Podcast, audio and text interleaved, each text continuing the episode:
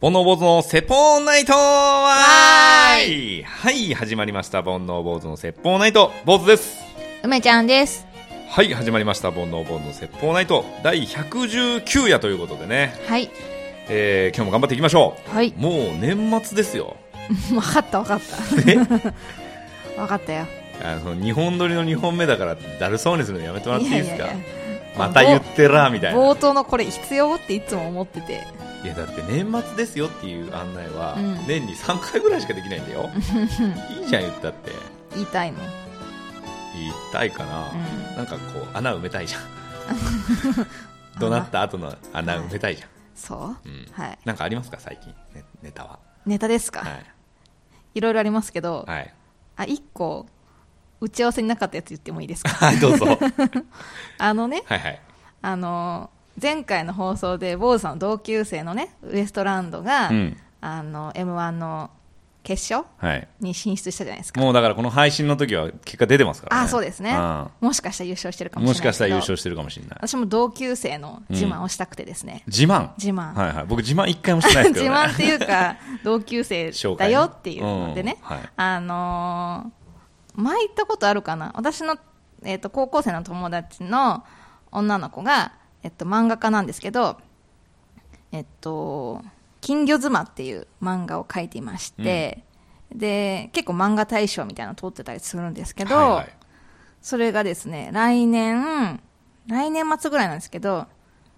ドラマになって、ネットフリックスで配信になります。おーすごくないですかすごいじゃない誰出んのえっとね、主人公が多分、篠原涼子だったと思う。えすごいじゃん、うん。えごめんなさい地上波でやるってこネットフリックスとのみのみ。へえすごいすごいよね。すごいうん。見なきゃじゃんそうなんです。金魚妻金魚妻。あらかたどんな話なんですかそれえっと、いろんな短編が基本的には入ってる感じ。あ読み切りそうな漫んだはいはい画はいなんですけど、うんえっと、見やすい基本的には不倫漫画なんですよ。不倫不倫はいはいはい不倫のお話がいろいろ入ってる感じで不不倫倫のおのお話話がねはが、いはでえっとなんか紙の本よりもネットでめちゃめちゃ人気が出た本であーおそらくその子に聞いたらあの女性の層が厚いとでなぜかというと、まあ、ネットで買いやすいちょっとエッチなのでかつ、まあ、絵も女の人向けなんか男性のちょっとエッチな漫画っておっぱいボーンみたいな感じあると思うんですけど、はいはいそうじゃなくてあの女性がこういいななんか素敵だなって思う女性のプロポーションだったりするしあとはいろいろリサーチをして、あのーなんだろうな不倫万歳みたいな主人公ってあの読まれないんですけど女性ってあのもうなんか夫が DV をする人でとかひどいことをされて心のよりどころだった人に相談したらああそんな気じゃなかったのにっていう感じであのそういう話になってしまうみたいなしょうがないみたいな設定が大好きらしいんですよ 女子はなそううまいことそこを掴んで、はいはいあの大人気になった漫画なんですけど、うん絵もめちゃくちゃ綺麗なんですけど、えっと、それが、えっと、ネットフリックスでドラマ化されますなるほど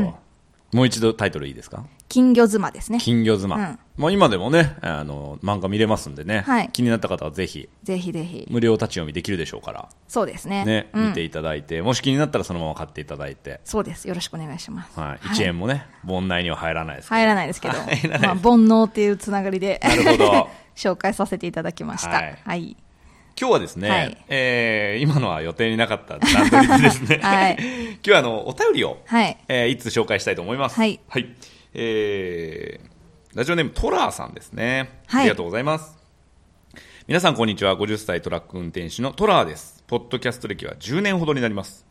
最近急に仏教のことを勉強したくなり12ヶ月ほど前 iTunes を漁っている時に煩悩 で坊主で説法な番組を見つけたのでああすいませんこれはもうドストライクのやつに違いないと聞き始めました。全然仏教関係なかったです。でも楽しいので聞き続けています。梅ちゃんの、梅ちゃんですが大好きです。 梅ちゃんです第110夜、占いの回で、梅ちゃんが六白金星で特徴の要素、えー、かっこ明るい、人に合わせる、楽観的、優しい、喧嘩嫌い、話を聞いていない、継続性がない、お金に無頓着、運動神経良くも悪くもない、寂しがり屋じゃない、家が好き、と、など、え上げているのを聞きながら全部俺にも当てはまる梅ちゃんって俺とか思いました暴行炎ではないですが、かっこ笑い。でも、後で調べたら自分は三匹木星でした。いまいち旧星っていうのがわからんす。と、ここまで書いて遂行しつつ放置してましたけど、第117夜の冒頭の梅ちゃんの挨拶がやけくそ気味だったので思わずメールしました。えーいつものキリッとしたやつに戻してください。今後も楽しみにしております。トラ、追伸、えー、ツイッターも先日よりフォローさせていただきましたということでね。はいありがとうございます。はいやけくそでしたっけ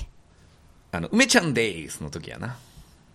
うん梅ちゃんですじゃなくて、梅ちゃんでーすの時やな。あいそれダメなのねや、ダメというか、なんかその、トラさんは、あの、普通の方がいいぞって言ってる。まあそうですね、あの長渕剛が、はい 誰ですか 長渕剛はいはがいアレンジ聞かせてるはい気持ちがよくわかりますねあの一言をやっぱ梅ちゃんも。そうですね飽きてくるって 定期的にねそうですねその、梅ちゃんでーすの時そが、うね。オリジナナルが一番いいっていうのは分かってるんですけど、はいはいはいはい。アレンジ加えたくなるっていう長渕剛の気持ちがまあ、大体日本撮りの2本目ですよね。そうかもしれないですねあー梅ちゃんでーすはね、はいえーマイナス1票ということすいませんで。いえいえ。はいまあいいじゃないですか、たまには。いろんな梅ちゃんですがあってね。そうですねでも梅ちゃんファン多いですね、しかし。梅ちゃんですが好きやとか、ババンがいいとかさ。そうですね坊主さんのファンなんて一人もいないですねほんまに。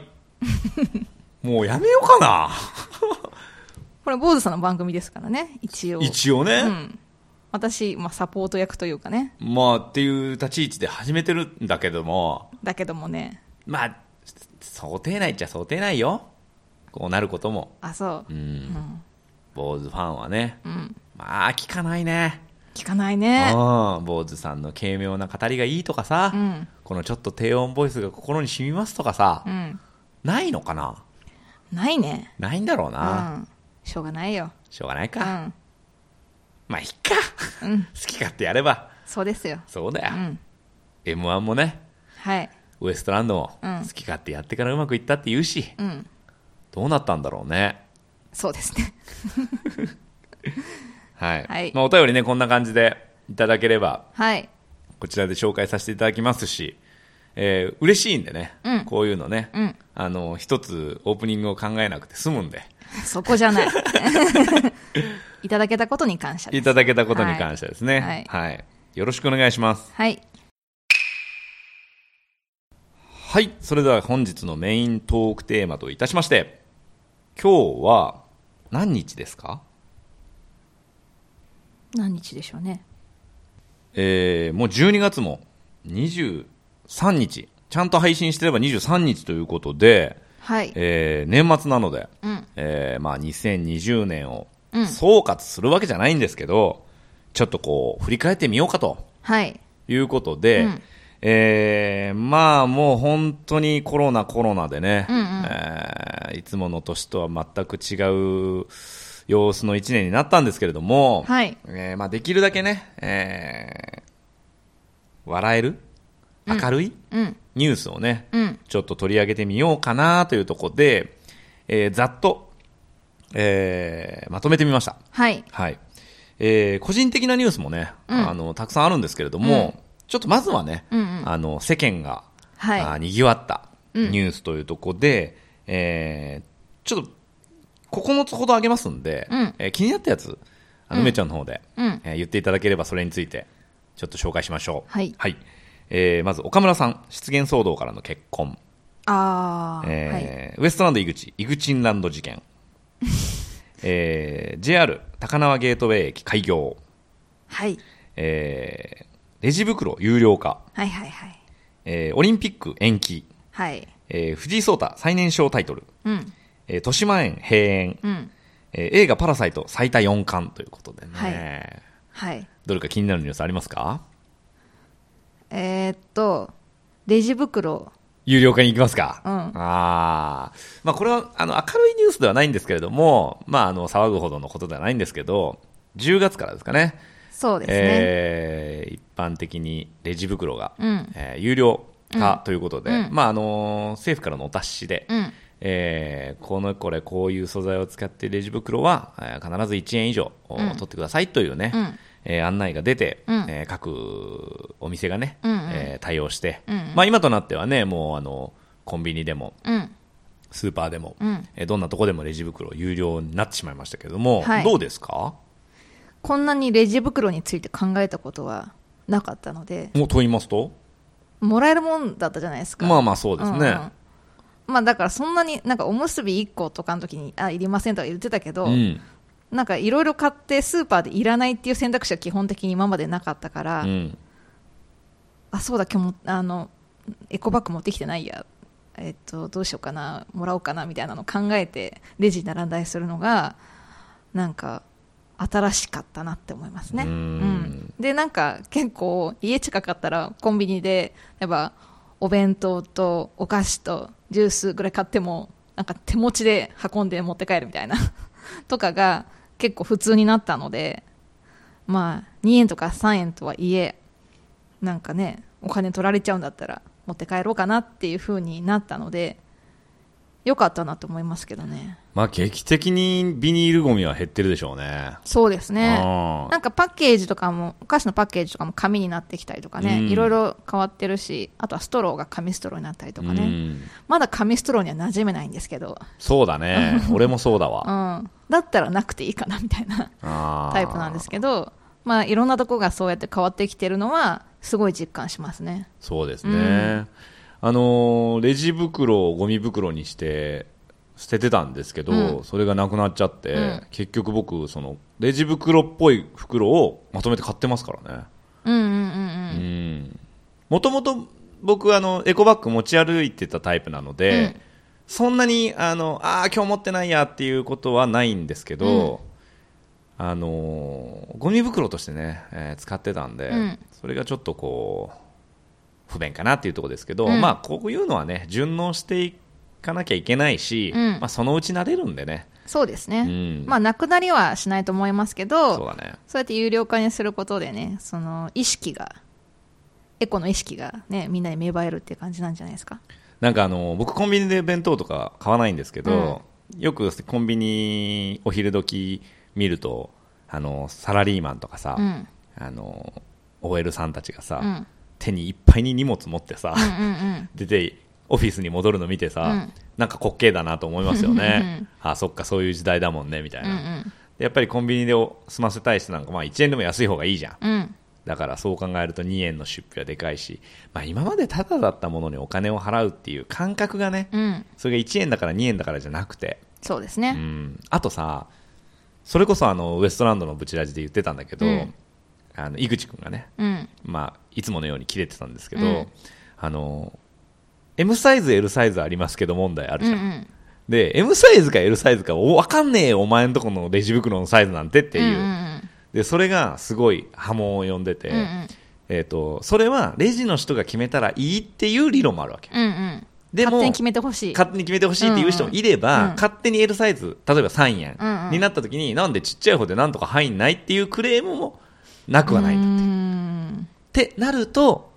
クレームが起きにくいのはそっちでお選びくださいがクレームが起きにくいから、うんそうやって聞くっていうのが、うんそのコンビニ店員さん側の主張として、うんそのブチラジで取り上げられてうて、んまあなるほどねと確かに例えばトイレットペーパー12ロールとジュースとお弁当ってなった時に、まあ、12ロールのトイレットペーパーは手で持てるから、うんジュースとお弁当は入れてくれっていうのが多分一般論なんだけど、うんまあ、そんな人ばっかりとは限らないから、うんあじゃあ大きいの欲しいよっていうのもある意見じゃん。ってなるとねなかなかこう店員さん側で選ぶっていうのもまあ難しいのかなって思うんですけどね。まあねまあ面倒くさいな店員さんかわいそうだねね、うんどうやっても知らねえよって思うよねそう だよ1円ぐらいさ本当そうだと思う店員さんが悪いわけじゃないしさ、ねえまたいろいろ言うのはおじさんなんだよ始まった梅ちゃんのおじさん批判始まった承認欲 求がゴミ袋に出てるんですよはい、はいえー続きまして何かありますか他にまだ行ってないんでですけど、えーはいはい高輪ゲートウェイははいはい気になってます、あー高輪ゲートウェイ駅ね、うんえー品川駅とうんと大崎うんの間にだよねうん間に、えー一駅増えたということで、はいえーまあ、山手線30個目の駅ですかね、うん僕もね、あのまあ、僕、バイクで動く人なので、うん目の前はもう何十回も通ってるんですけど、まだね、駅には降り立ったことなくて、うんなんか最初はいるのかな、こんなとこに駅って思ったんですけうんど、いま、だに必要性が全然分かんなくて、うんあの街中じゃないんですよ、駅が。うんちょっと離れてるんですよ。うんなんか新幹線の駅ってさ、うんちょっと離れたところにあったはりすいるじゃん、はい都会から、うんあんな感じなのね、俺の印象は、今のとこ、うだんからこんなとこに駅作ってうーんと思ったんですけど、まあ多分これから開発されるのかなっていうところで、まあやたら綺麗ですけどね。めっちゃハイテクなんでしょあ、そうなんだ。うん高輪ゲートウェイ駅。なんかコンビニが無人だったりとあーはいはいはかいそういう感じなんか AI のロボットがうん案内してくれるとか、うんそういうのがすごいみたいですねなるほどね。うんまあね、あのー便利になった人も少なからずいるでしょうから、うんまあ、そういう意味ではね、一回ぐらい行ってみないとね、そうですねあんだけ騒がれたし、うんまあ山手線だからね、フラッと行けるからね。なんか開通開業はい。したけどやっぱコロナでうんなんか全然話題にならなかったですよね、そうだね、そうですね、まあ、な名前もねゲートウェイっていうのね名前はまあ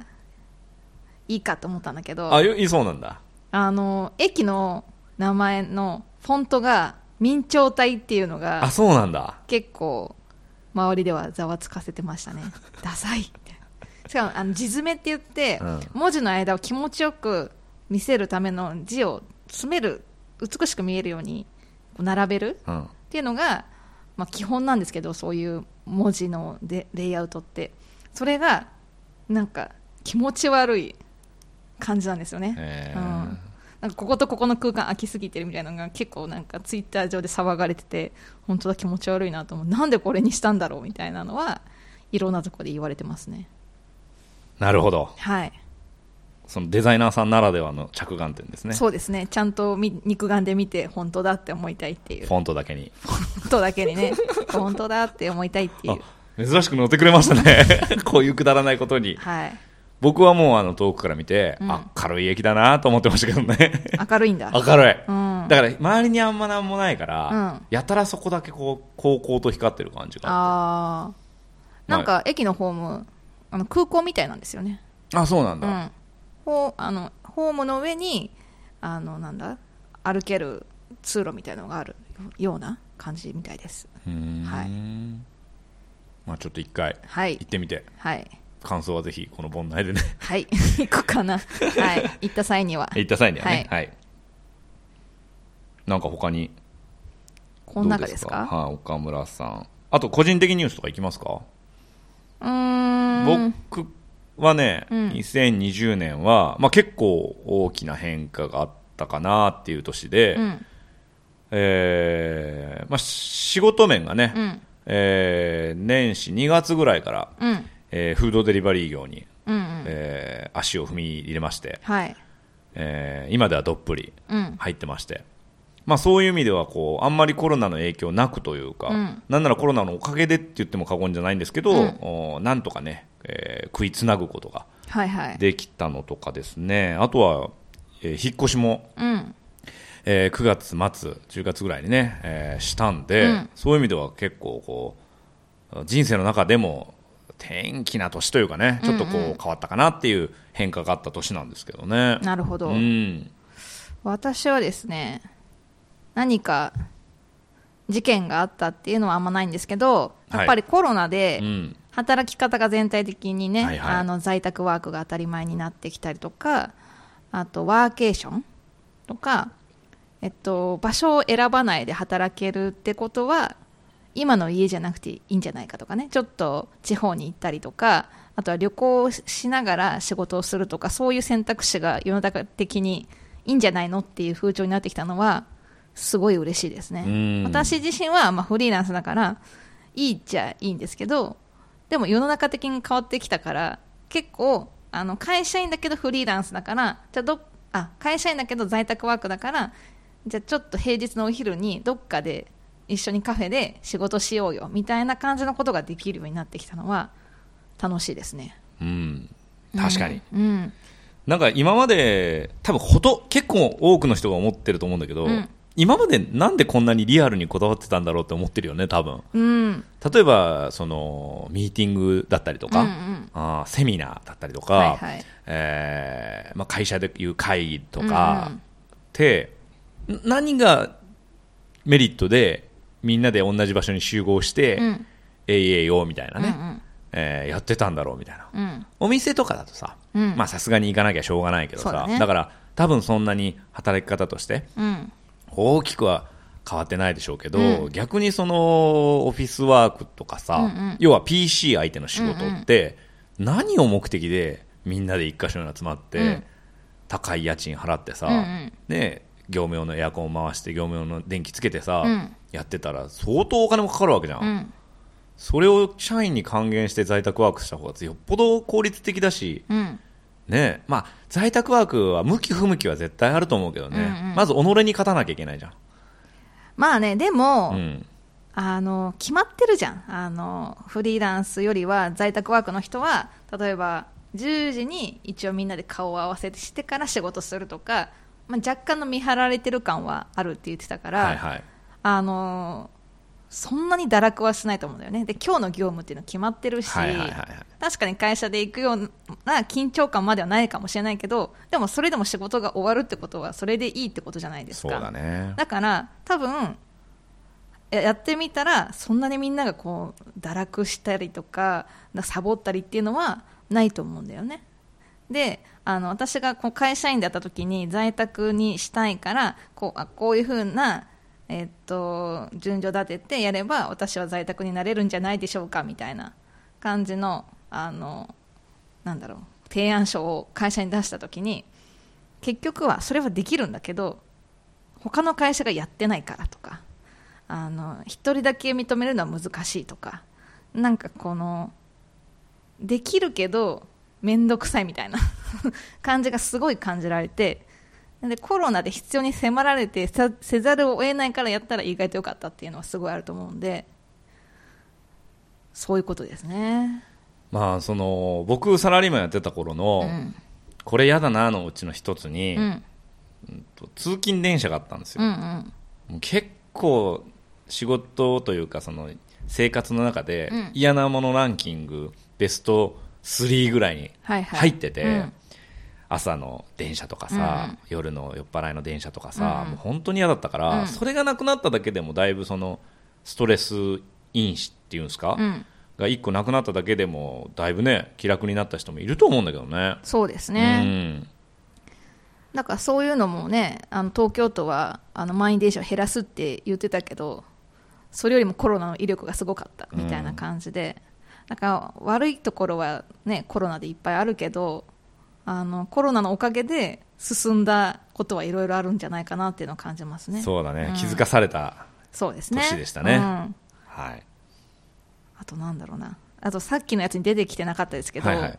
あの 100, 100日後に死ぬワニああ、あったね覚えてますか、皆さん。 コロナで書き消されちゃったんですけあど。ったね、当時見てたよ一生懸命ねえどうなるんだろうと思っはい。ていや、もう終わり方が下手すぎて、 下いやプロモーシどのョ目線ンとか入ってきちゃったからさ、あの、ワニの死を悲しめなかったっていう人がいて、めちゃくちゃ炎上しちゃったっていう流れがあるんです手けど、あーはいはいはいはいもうちょっとうまくやればよかったのになって思いましたね。そうですか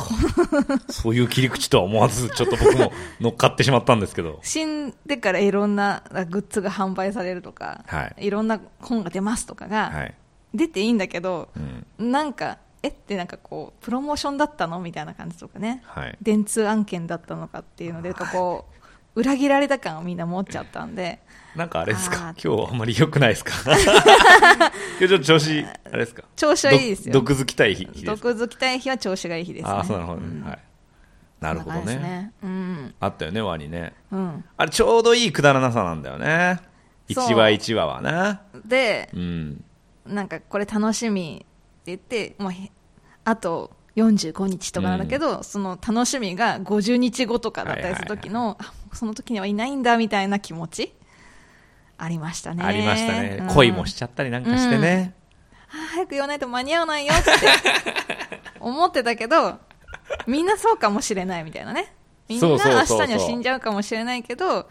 まあ来年でいいかとか思っちゃってるのを気づかせてくれたのがワニだったのでだから本来伝えたいメッセージはなんとなくそこだったのかなと思うけどね,、まあそうですね結局さそのあまりにも跳ねたから、うん大人の事情が入ってきてそうそうそういうグッズとかさ、うんイベントとか本とかになったわけでしょ、うんうん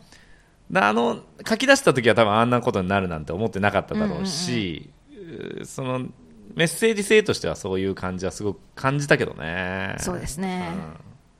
んはいそれ思い出しましたねいいね振、り返った時にはい、まだあるんだろうな忘れてることいっぱいあとセイリちゃんが最終回を迎え ましたはいサイン会に行ってきたんですけどああはいはいツイッター見ましたよ、はいうん、あのサインしてる間に作者の小山健さんとちょっと喋る機会があるんですけうど、んうんうんあの第1話からね見ていろんな人に布教活動しましたみたいなことと、あとスタンプを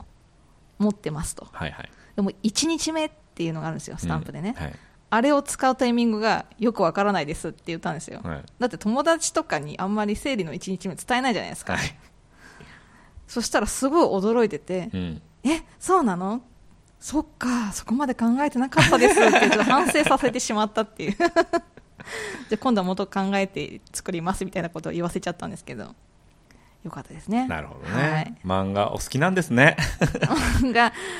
うん、なんか王道のは見てないですね「鬼滅」も見てないし「ワンピースも見てないしはい「それ何?」っていつも聞かれるのを見てます、絵のタッチもね絵の決タッチしてうん、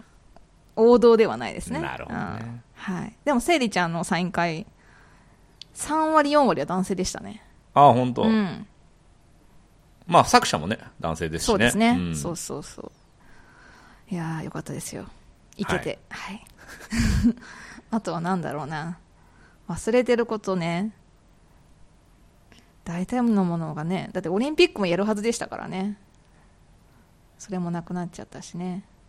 あ私的に言ったら8年ぶりのディズニーランドに行きました けど でもそれもコロナのおかげというかはい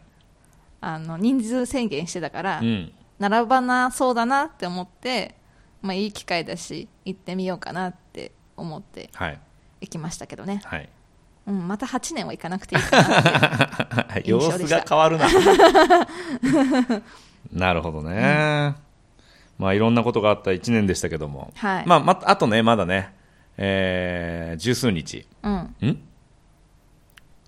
7日ぐらいかうん1週間ぐらい7です、日ね、 8日ぐらいらいね残ってますんでね、えー終わりよければ全てよしということではい、バーッと今年をいい年にうん、今後ねしていきたいと思いますけれども以上はいはい。はい、それでは今日もこのコーナーで終わっていきましょう。梅ちゃんの勝手に星座占いわーいはい、このコーナーは梅ちゃんが勝手に1位と12位の星座を発表するコーナーです。はいこの梅ちゃんの勝手に星座占いの時の坊主さんがいいとかっていうお便りないね。うん良さあるいやー、わかんない。ババーンがいいんだからこれも良くないかな。わかんないけど、うん、難しいね。はい、行きましょう。1位の星座はババンおひつじ座おです羊座です。おめでとうございます。ラッキーアイテムははいババン筆ペンです筆ペンはい苦手です年賀状書きましょ書きましたう書いてないですもう私は書かないですほう年賀状というものはもう書かないですほう、なるほど、ラッキープレイスはババンコインランドリーですああ最近世話になってますおすごいんだよ今のコインランドリーチェーン店でね、うんウォッシュハウスだったかな、うん赤い看板とかあるんだけどさ、えー支払いがねまず QR コードでできるわけ、うんで僕は LINEPay ユーザーなんで、うん LINEPay で払うんだけど、えー、ともちろんコインでもできるんだよ、うんだけどアプリ登録して何番の、えー乾燥機僕は乾燥しか使わないんで、うん乾燥機に入れました、うんで LINEPay でピッて払うともう回り出すわけへであと何分かアプリで教えてくれるの、えへえ終わった時とかも、うん終わりましたってすごいめちゃいいよね、うん自分で時計見なくてよくてでしかもさ今コインランドリー泥棒多いじゃんそうなのそうそうあのコインランドリーのさ両替機とか壊してあそういう感じうでん、うんうんああそうそうそうそういうのもなくなるしさいいねいいことずくめだようんね、クーポンとかもあったりしてさうんまあ10円20円の話だと思うけど、うんでも嬉しいじゃんね、うん使わなきゃいけない人多いからさでも確かにコインランドリーとそういうなんだっけ LINEPay とかうんの親和性は高いよねあそうだって無人うんじゃん基本的にそうそうそう、んんそう人だね、人の接客とか求めてないしそうだよってなねった時にうんアプリとかでね、できるのはいいねもしかしたらちょっとこの前見なかったですけど、うん埋まってるか埋まってないかとかも調べれるかもねあそうだね結構うん行ったら満タンで雨の日なんかね、うんあるんだけどそういうのもね事前に知れたらいいよね、うん、あとは結構コインランドリーとカフェとかね結構そういう組み合わせも最近多いので、あるある結構注目されてますよねよくはあるのはもう古くからの温泉あ銭湯ねああ、銭湯とコインランドリーはもうセットみたいなもんですようんうね、んはいいですねいいですねははい、いらどんなことが起こるでしょうはいババンギャンブルで勝つでしょおおざっくりきたね、え言いましたっけこの前競馬やったんですようおうあのーどこでいやどこでというかあのネットであまあ、ナインティナインの女と日本で、うん矢部さんが今勝ち馬予測してるんですよ、うん矢部さん全くやらないんですけあど、うんで競馬の毛の字も分かんないんですけど、あの37とかって適当に数字言って、なんとなくね聞いてたんで、うんあ買ってみようかなと思って100円だけ買おうと思って、うんただなネネットで今買えるんで、ネットで会員登録して、うんそしたらね、えっと、AI の予測、すなんていうのサイトみたいなの見つけて、それ見てでそれも買ってみたんですよ、うんそしたらそれが当たっちゃって、うんまあ30倍ぐらいにはなったんですよへえすごいじゃんおおと思って、うんまあ、でそこでやめたんですけど、うんちょっとね年末 g 1あるんでうんちょっとやってみようかいいんじゃないな、ね、はい今年2020年俺確か持ってる年のはずだから言われてましたね言われてましたからうんまだ全然発揮してないですもんねそんなことねえだ ろそんなことねえわそうでした引っ越しもできたし、はうん無事ねううんんいはいえー、12位の星座はババン天秤座です天秤座ですごめんなさい、はいラッキーアイテムはババン付箋です付箋はいポストイット好ポストイットきですよね確かそうですねそういうのねうん文具系バカにしてますいやいや、してないよ、全然。なんでどこがバカにしてんの文具系いや、文具系好きじゃんだって。うん好きですけどうん。付箋ね。はいまあ、なかなかね、オフィスの仕事じゃないと使わないですよね。そうですね一般生活ではなかなかね。うんはい。えー、どん、あ、ラッキープレイスはババンニューオープンのお店ですニューオープンのお店ね。はいこんなコロナ禍でもね、やっぱりなかなかブレーキできないからさ、部屋か、あの、土地借りちゃったりとかさ、うん建物建っちゃったりするとさ、ブレーキ効かないから、飲食店でもオープンしてるとこありますよね。そうですねうんあと渋谷めっちゃいろいろできましたよね今年ねああそうだね、うん宮下パークとかうんうんまああの物販物販に関してはそんなに影響ないのかなとは思うんですよ僕は、うんみんな欲しいものは欲しいしうんでも飲食はきついだろうな飲食と観光ねああ観光な観光もやっとね元に戻ってきたのにまたね GoTo がねまあだからそういう意味ではその観光じゃないけど僕もその端くれなんでねう、ん全然売れなかったもんねあそゾッとしたよね本当にうそうですねあーまあその分ねそのフードデリバリー業界がめちゃくちゃにぎわってね、うん出前館も今1万人の配達員なんですけど、年末年始に向けて倍に増やすって言ってねすごいねまあでも需要はあるだろうな、うん今年の年末年始はすごいねどこ行っても密じゃんうん年末年始なんて、うんやっぱり避けたいじゃん、うん特にちっちゃい子供いるとかさ、うん妊婦さんいるとかさ、うん医療従事者とかさ、うんやっぱ避けたいからまあ業界そのデリバリー系の業界は今後盛り上がるんでしょうねそうですねうんあんま使ってないですけど私あそうですか、まあ結構ね今盛り上がってますよすごいですよ確かになんかさ大きいマンションとか行くとさあの3人ぐらい並んでたりするもんねうんしょっちゅうだよ、そんなの、もう大変。で、またあの、フードデリバリーって、もともとやっぱり牛丼とかさ、うんマクドナルドとかそういうの多かったんだけど、うん今もうそれこそさ、超一流のお寿司屋さんとか、うえーうなぎ屋さんとか、レストラン、うんみたいなとこもね、あの加盟店なんで、うんそういうのピックアップすると、絶対これ持っていく先はいいマンションだろうなって思っちゃうよね。まあそうだねあーうんでも逆にさタピオカ1個みたいなあるあやるつでうん頼むってことはいいとこなのかなとか思わないそんなことないああなるほどね、うんいやあのまあこの話をすれば長いんだけどいやそういうのはね一人暮らしの女女性とかが多い、あそうなんだうん男性もあるけど要は面倒くさがりだなっていうのがー大体6割7割はそのパターンああなるほどねだってこの前届けたのなんか、多分ね僕配達史上うん最重量だったんですけど、トイレットペーパー12ロールと、うんうんえーあファミマだったんですよ、うん引き取り先が、うでトイレットペーパー12ロールと水2リットルを4本うんうんとファミチキどういう組み合わせとも ねしかも置き配でああでもファミチキだからめっちゃ売れてるって言ってましたあ本ま当あそのついでに買うってなった時にファミチキもらもうつけとこうみたいになるらあしくーてなるほどね、どういう分け方で入れたらいいかなと思って、ね、袋 にうん、うんまあ油が染みなかったらいいんじゃない まあね